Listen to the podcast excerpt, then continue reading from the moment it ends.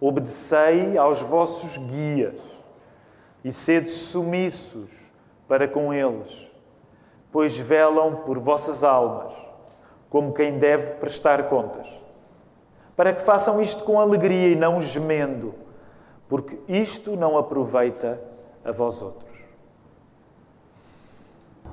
Temos ainda uma oportunidade para nos saudar uns aos outros, mesmo que à distância.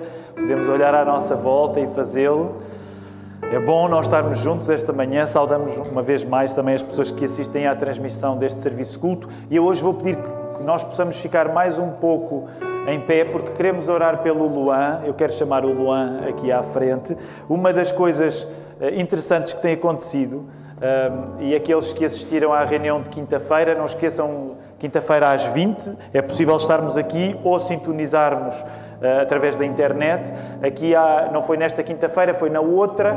Então nós oramos pelo Newton, porque o Newton foi fazer uma coisa para o Brasil que o Luan também vai fazer. Então parece que é um fenómeno 2021, que é nós enviamos alguns jovens para o Brasil, eles vão casar e depois voltam casados. E trazem as esposas com eles também, uh, que é uma parte. É uma parte importante. E o Luan vai viajar na terça-feira. Uh, Luan, diz-nos um pouco qual é o plano.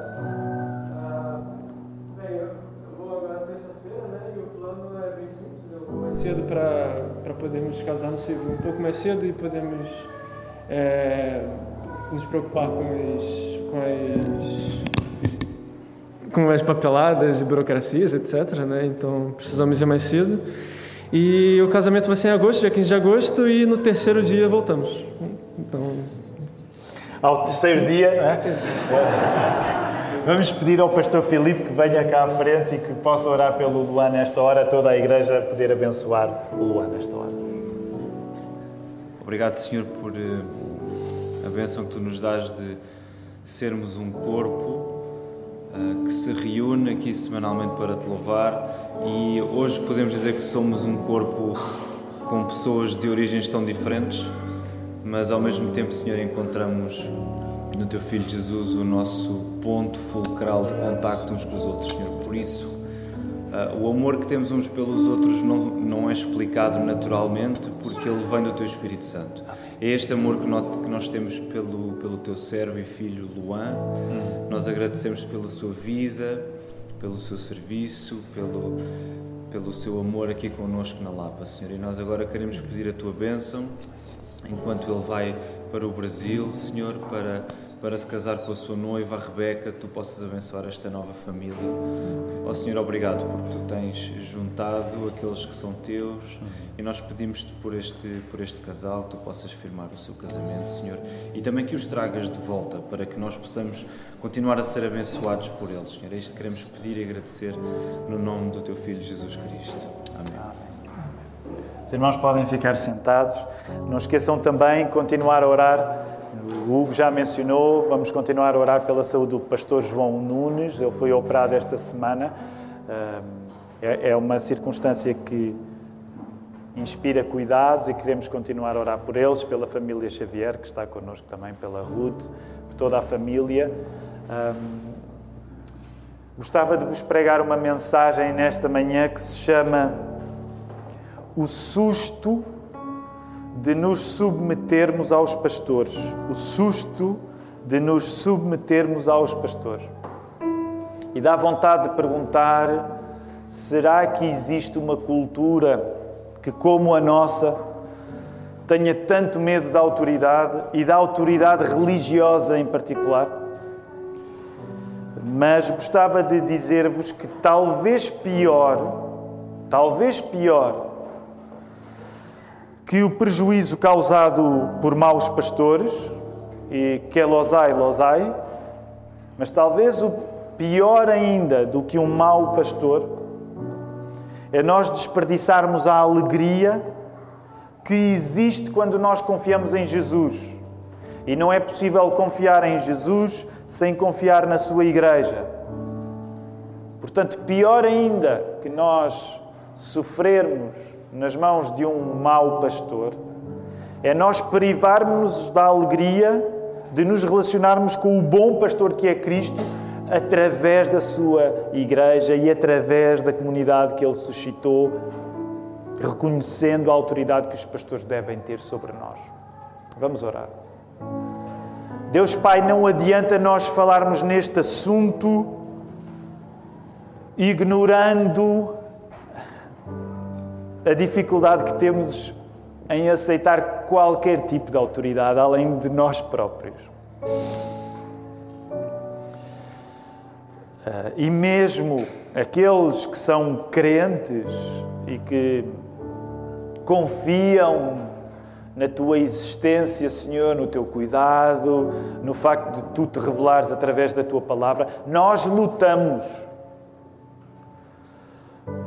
nós lutamos connosco próprios na hora de confiarmos na, na tua igreja, expressa em igrejas locais, porque não temos uma ideia sublimada da Igreja de Cristo, mas acreditamos que ela é um corpo de pessoas tão falíveis como nós somos.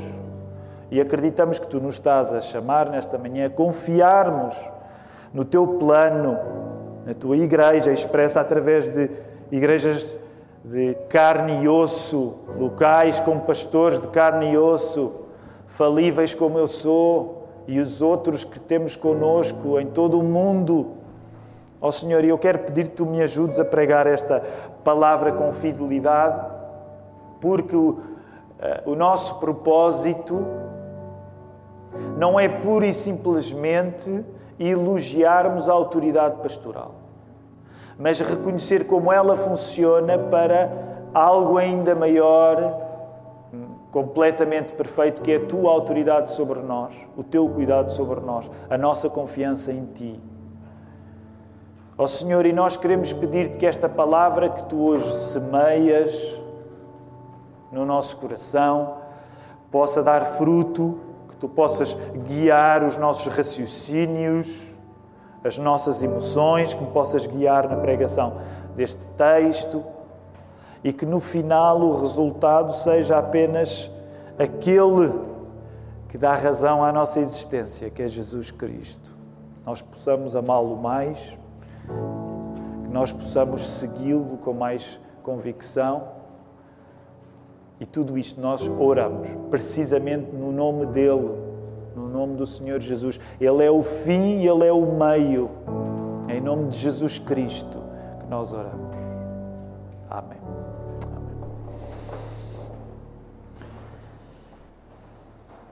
Estamos a chegar hoje ao fim desta série de mensagens, à qual chamamos Condição Cardíaca. E, no fundo, no fundo, tudo isto é acerca de nós termos Jesus como o nosso melhor. E o modo como os nossos relacionamentos são transformados quando nós temos Jesus como o nosso melhor. Então, esta é a minha convicção, é certamente a nossa também, que quando Jesus é o nosso melhor, isso melhora os nossos relacionamentos com os outros. Amém? É isso que nós acreditamos. É isso que eu gostaria que tu acreditasses também nesta manhã. Quando Jesus é o teu melhor, isso melhora o teu relacionamento com os outros.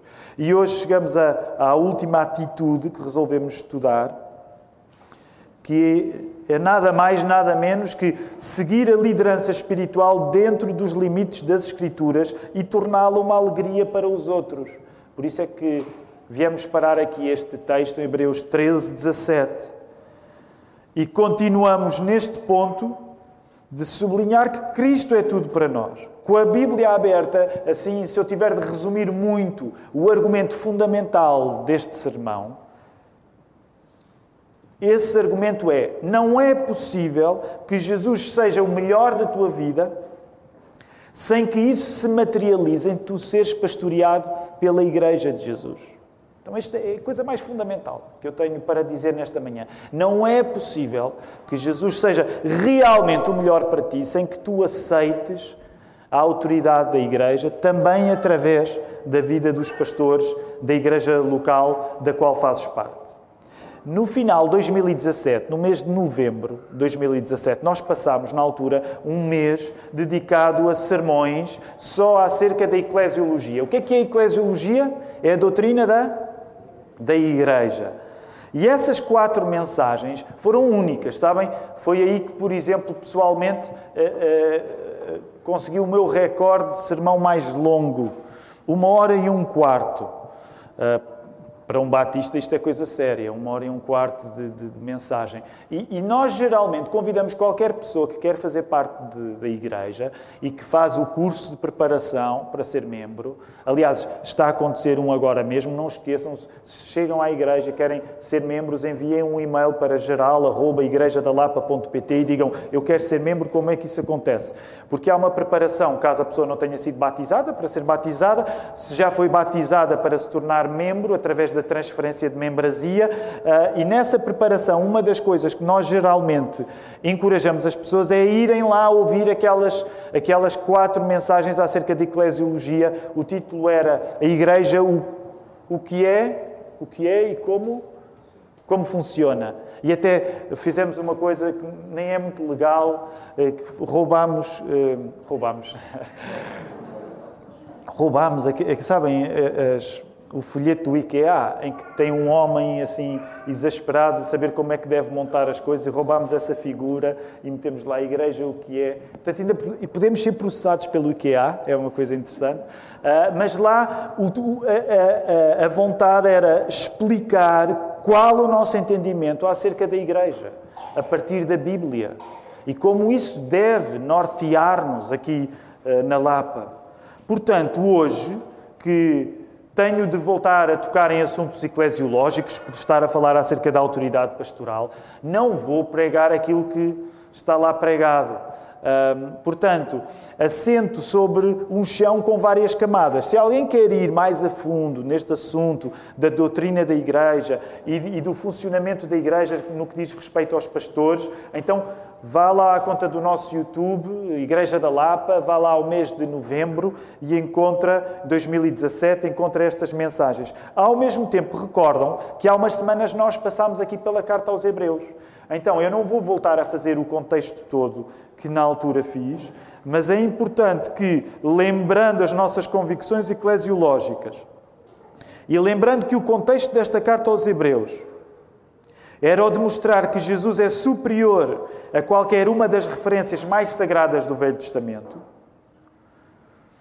Os leitores desta carta eram chamados a, chamados a confiar em Jesus porque viviam circunstâncias difíceis de sofrimento e até perseguição. E nós precisamos de voltar a lembrar estas coisas para agora então voltarmos a esta carta concentrando-nos concentrando no assunto da autoridade pastoral com a memória das nossas convicções eclesiológicas mais profundas e com a memória do contexto de Hebreus, ser um em que a autoridade espiritual de tantos no Velho Testamento valorizava ainda mais a autoridade espiritual de Jesus, nós avançamos agora para compreender o que é que está em causa quando se fala de liderança espiritual dentro dos limites das Escrituras e torná-la uma alegria para os outros.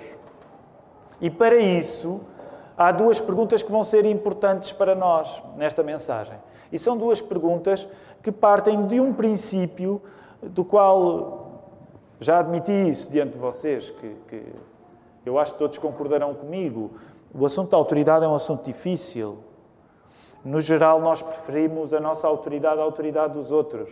Claro que pode haver circunstâncias na nossa vida em que, por alguma razão, haja momentos em que nós precisemos e queiramos ser guiados e que alguém tome a autoridade que nós não queremos assumir, sem dúvida. Mas todos nós somos tentados na nossa vida a querer fazer as coisas de acordo com a nossa vontade. Portanto, sempre que nós falamos em autoridade, é um assunto muito difícil. Permitam-me ainda generalizar um pouco mais, porque dependendo de cada cultura, há um relacionamento diferente com a autoridade. Eu acho que não é exagerado dizer que no chamado mundo ocidental é o mundo que mais traumas tem com a autoridade. E na Europa em particular. Também porque a nossa história não é simples, a nossa história não é fácil. Quando nós pensamos, por exemplo, em grandes figuras da autoridade recentes no século XX, só nos lembramos de grandes patifes, não é? Que, que proporcionaram a morte de milhões de pessoas. Ainda por cima, quando pensamos em autoridade relacionada com a religião, na Europa em particular, a tendência é pensarmos que a religião é das piores coisas, porque pode servir de um pretexto terrível para o uso ilegítimo de poder sobre os outros. Por exemplo, aqueles que passeiam em Lisboa. Sabem que muitas vezes essa é uma das conversas que eu gosto de ter, até com, com os irmãos que vêm do Brasil, porque há, há, depois há diferenças no contexto. Mas, por exemplo, uma das coisas que acontece quando se anda numa cidade europeia, como Lisboa, se vocês forem ali para o, é o Largo de São Domingos, creio eu, porque é a Igreja de São Domingos, vocês têm, por exemplo, um monumento que lembra a morte de centenas de judeus. Portanto, numa cidade europeia, existem monumentos que lamentam o uso abusivo da religião. Quando se vive noutros contextos, a pessoa pode às vezes até ter uma ideia ainda mais positiva acerca da autoridade e da autoridade religiosa porque não tem monumentos a chorar o estrago que pode acontecer quando pastores e padres vão longe demais. E portanto nós temos de assumir que ouvir uma, uma mensagem acerca da autoridade pastoral na Europa de 2021 é uma coisa que nos desafia. Por isso eu quero assumir isto colocando em duas perguntas pela negativa para nós compreendermos o que é que a Bíblia nos está aqui a dizer. A primeira pergunta é precisamente: o que é que pode correr mal quando nós nos submetemos à autoridade espiritual da Igreja e à autoridade de um pastor em particular? No nosso caso, como nós acreditamos no princípio bíblico da autoridade pastoral coletiva, na Igreja da Lapa, eh, contando com a margem sul, há quatro pastores: eu, o Filipe, o Marco e o Diego.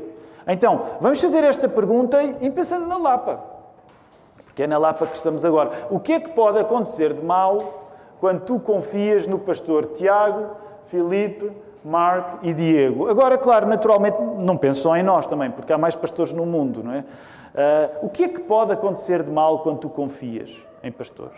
Agora, a segunda pergunta, já vamos à primeira, a segunda pergunta que eu quero fazer é: o que é que pode acontecer de mal quando tu não confias em pastores?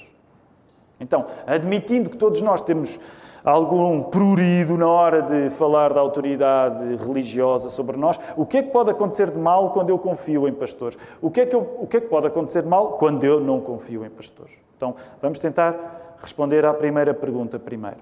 Vamos lembrar rapidamente. Voltem a colocar os vossos olhos na carta aos Hebreus. Hoje eu não vou, não vou fazer aquele corta-mato porque nós já o fizemos há umas semanas.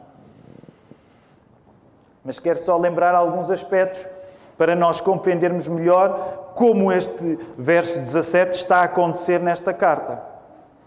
A carta aos Hebreus assumia que os seus leitores estavam familiarizados com aceitar a autoridade de Deus. Concordam? Vocês também querem ser como os leitores hebreus, certo? Nós queremos aceitar a autoridade de Deus. Pelo menos em teoria. Aqueles que são crentes querem aceitar a autoridade de Deus. Agora, os hebreus, quando liam esta carta, eles sabiam que a autoridade de Deus funcionava não desprezando homens nem mulheres, mas funcionava integrando pessoas na vida. Portanto, quando tu lês a carta aos hebreus, uma das coisas que compreendes é que as pessoas confiavam não só que Deus existe e que Deus nos guia, mas que esse cuidado acontece através de pessoas.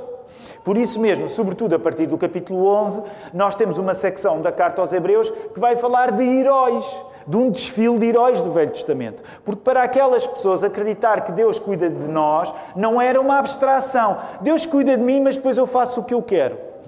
A ideia não era esta. Deus cuida de mim e isso significa que eu confio nas pessoas que o seguem a Ele também. Então, o argumento de Hebreus era dizer: olha, se estas pessoas, por exemplo, como Moisés, lembram-se, Melquisedeque, outras, se estas pessoas são importantes para nós, muito mais importante deve ser Jesus. O argumento aos Hebreus era basicamente este: se estas pessoas são sagradas para nós, Jesus ainda deve ser mais sagrado, porque Ele é o próprio Deus. Ele é o verdadeiro sumo sacerdote. Ele é o culminar de toda esta história incrível entre Israel e Deus. Agora, isto era tão ou mais relevante porque o autor da carta aos Hebreus lembrar que se as personagens sagradas da Bíblia hebraica do Velho Testamento eram boas, Jesus ainda era melhor, dava uma segurança para eles que estavam a viver uma ocasião de sofrimento e perseguição. Portanto, isto não era apenas uma aula de, de teologia vaga, com conceitos teológicos que a pessoa ouve e acha graça. Não. Isto era uma aula de teologia a fazer aquilo que a teologia a sério quer sempre fazer, que é dar-te coragem para tu ficares firme. Então reparem, reparem este contexto todo. É neste quadro de respeito enorme por figuras da autoridade espiritual que Jesus é afirmado como uma autoridade espiritual maior ainda. E é neste quadro é este quadro que servirá de contexto para que o autor desta carta aos Hebreus aponte a necessidade de nós nos submetermos à autoridade dos pastores das nossas igrejas locais. Logo, a presença de pastores na nossa vida obedece à sucessão natural de pessoas que na história apontaram para Jesus antes de ele vir, aquela multidão de testemunhas mas a presença de pastores na nossa vida também obedece à lógica de, depois de Jesus ter vindo, outros continuarem a apontar para Jesus. Uma das coisas que sobressai na carta aos Hebreus, uma das coisas que sobressai em toda a Bíblia, é Jesus. Nós somos absolutamente obcecados com Jesus. Ele é o melhor da nossa vida. Então, a ideia aos Hebreus, olha, estão a ver, antes de Jesus chegar, já tudo apontava para Ele. Até as pessoas que nasceram antes de Jesus apontavam para Ele. E agora que Ele já veio, as pessoas continuam a apontar para Ele. Agora que Ele já veio. E é neste contexto que o autor diz: olha, vocês submetam-se às autoridades da vossa igreja. E hoje nem sequer vou falar acerca do problema da palavra submissão em si. Mas gostava de dizer uma coisa, que é. Um, até mais vindo da própria palavra portuguesa, porque a palavra submissão hoje tem uma conotação tão negativa que nós ficamos até embaraçados em usá-la, pelo menos fora da igreja. Mas a palavra submissão, no português, tem até uma característica que muitas vezes é sublinhada, porque nos ajuda a compreender que na ideia de submissão está lá submissão, nós aceitarmos uma missão aceitarmos um propósito. E talvez esta seja uma maneira de desdramatizar um bocado os nossos medos com a palavra. Agora, todo este cuidado que nós devíamos confiar aos pastores funciona, e vamos voltar agora ao verso 17, por favor. Reparem aí a última frase, porque isto não aproveita a vós outros. O que é que não aproveita? Não aproveita em que haja um contexto que, em vez de alegria, os pastores andem gemendo. Portanto, a ideia é que Quanto melhor for o, o nosso relacionamento com os pastores, melhor é o proveito para eles e melhor é o proveito para todos. Permaneçam aí no verso. Reparem as expressões que são usadas. O facto de estes guias velarem pela nossa alma, tendo de prestar contas, revela uma coisa, que é, acima destes pastores humanos, acima deste guia humano, há um guia acima deles que é Jesus. Acima dos pastores que tu conheces, ao pastor Jesus. Então, isto dá-nos material para nós respondermos à pergunta: o que é o pior? O que é que, não é o pior, mas pelo menos, o que é que de mal pode acontecer quando tu te submetes à autoridade de pastores? Eu quero responder-te. Uma das coisas que de certeza que vai acontecer quando tu te submetes à autoridade de pastores, e que não é uma coisa boa, é que tu vais conhecer a imperfeição dos teus pastores. Porque pastor perfeito é apenas Jesus ao qual, ao qual os pastores vão ter de prestar contas. Portanto, a própria palavra te dá material bem claro para tu teres a noção que sempre que tu confias em pastores, tu vais conhecer a imperfeição deles. Isso eu quero garantir-te. Na Igreja da Lapa, não é uma grande razão para atrair pessoas aqui, mas na Igreja da Lapa, quando tu vais para a Igreja da Lapa, tu vais conhecer as falhas do Tiago. E com jeitinho do Felipe, e do Mark, e do Diego. Mas isso eu quero, é, é que é certezinha absoluta. Certezinha absoluta. Vais conhecer. Porque pastor perfeito, o bom, o bom, o realmente bom ação. Agora permite-me dizer também uma coisa, porque eu quero usar este espaço com sinceridade, como usei no outro turno, e, e, e tu vais compreender que eu diga isto assim. Portanto, eu começo por dizer, de certeza, uma coisa que vai acontecer de mal na tua vida ao confiares em pastores é que tu vais conhecer a imperfeição deles. Mas também eu quero dizer-te que, por uma questão de proporcionalidade, por uma questão de proporcionalidade matemática elementar, é muito improvável que tu sofras mais com a imperfeição dos pastores do que os pastores sofrem com a imperfeição das ovelhas. Concordam? É uma questão de matemática. Por exemplo, nós aqui na Lapa somos quatro pastores, somos mais de 100 membros. Portanto, mais de 100 membros podem sofrer substancialmente com quatro pastores. Amém? Agora, é, é, há uns que aproveitam e se desforram nesta lá. Amém. Um, Portanto, sem dúvida, mais de 100 membros podem sofrer com quatro pastores, à, à mão de quatro pastores. Mas olha, eu, eu quero dizer-te isto e depois encerro este capítulo de, de, honestidade muito crua. Até porque reconheço que hoje em dia uma das coisas que, através das redes sociais, há, nós, nós estamos a comunicar tão rapidamente que às vezes os pastores passam por também.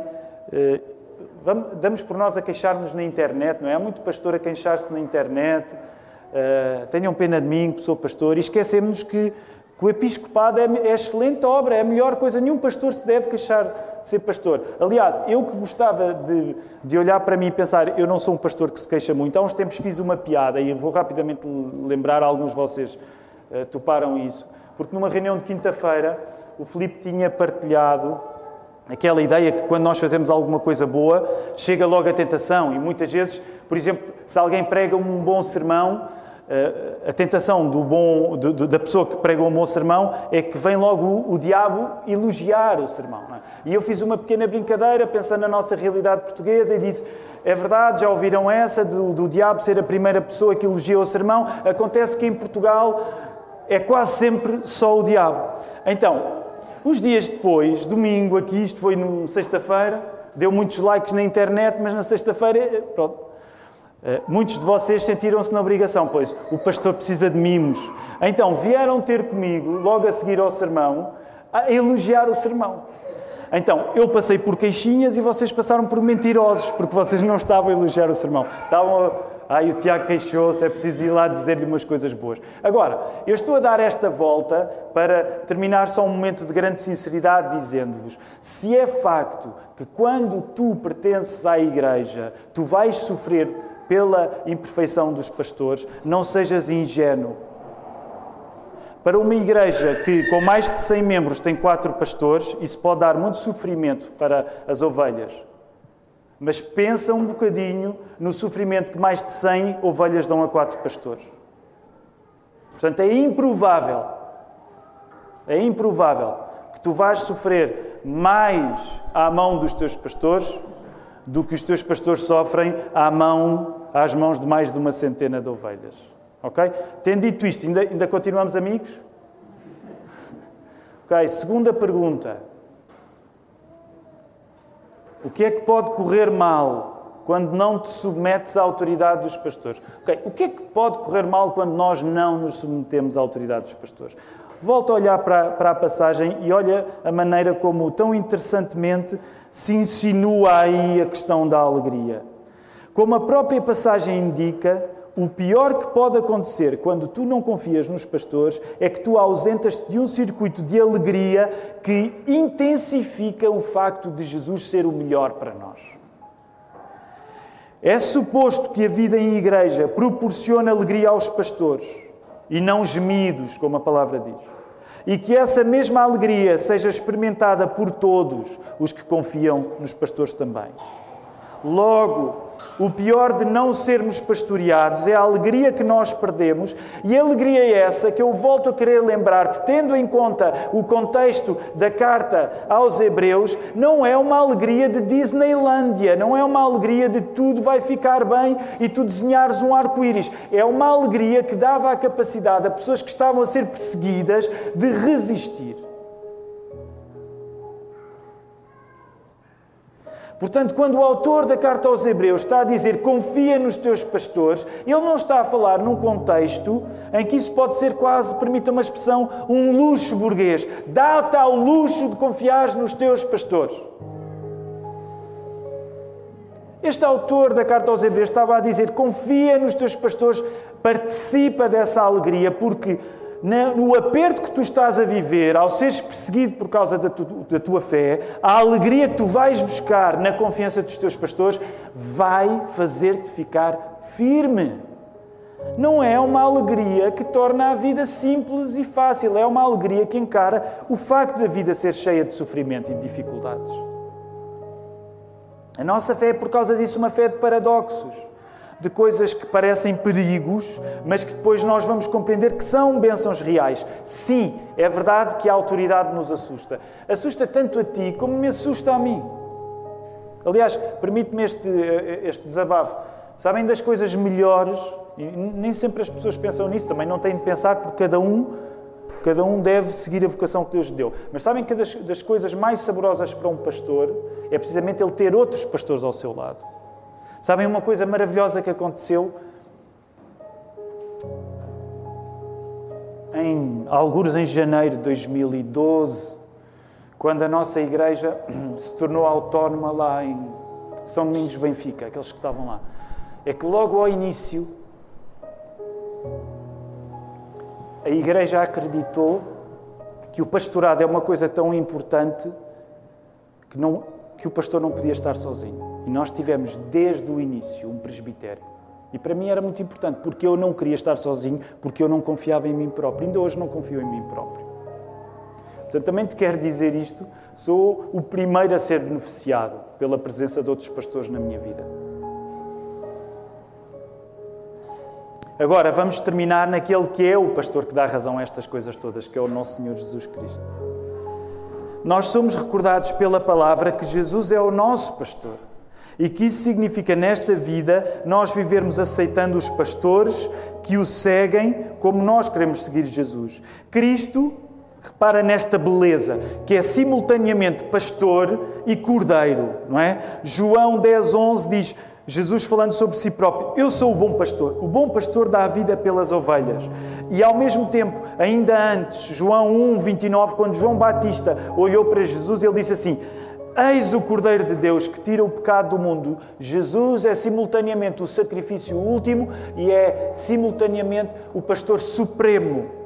Jesus, que é pastor, que é o Cordeiro, chama-nos a viver uma vida em que quanto mais nós confiamos nele, mais nós nos damos aos outros, confiando na igreja e nos seus pastores. Não tem nada a ver com ser fácil.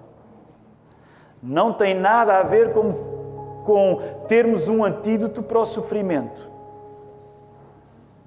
Mas tem tudo a ver com nós encararmos a vida como ela é difícil, com alegria, com alegria, com confiança. Igreja da Lapa, também é disso que nós precisamos. Quero convidar-vos a poderem ficar de pé. Nós vamos terminar com uma palavra de oração.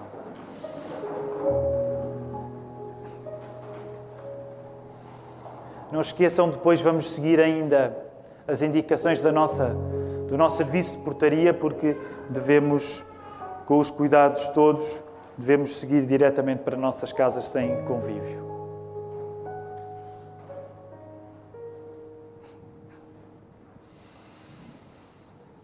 Deus Pai, eu quero agradecer-te nesta manhã.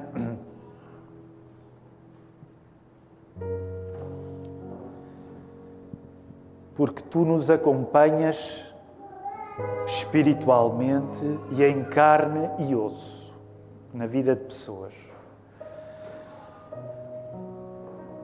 A Igreja é esta imagem imperfeita e falível, mas absolutamente certeira de que nós não estamos sozinhos e tu estás connosco em todos os momentos. Ó oh, Senhor, eu agradeço-te por pertencer à Igreja de Cristo não ingressei lá, não fiz testes. Se os fizesse, chumbava.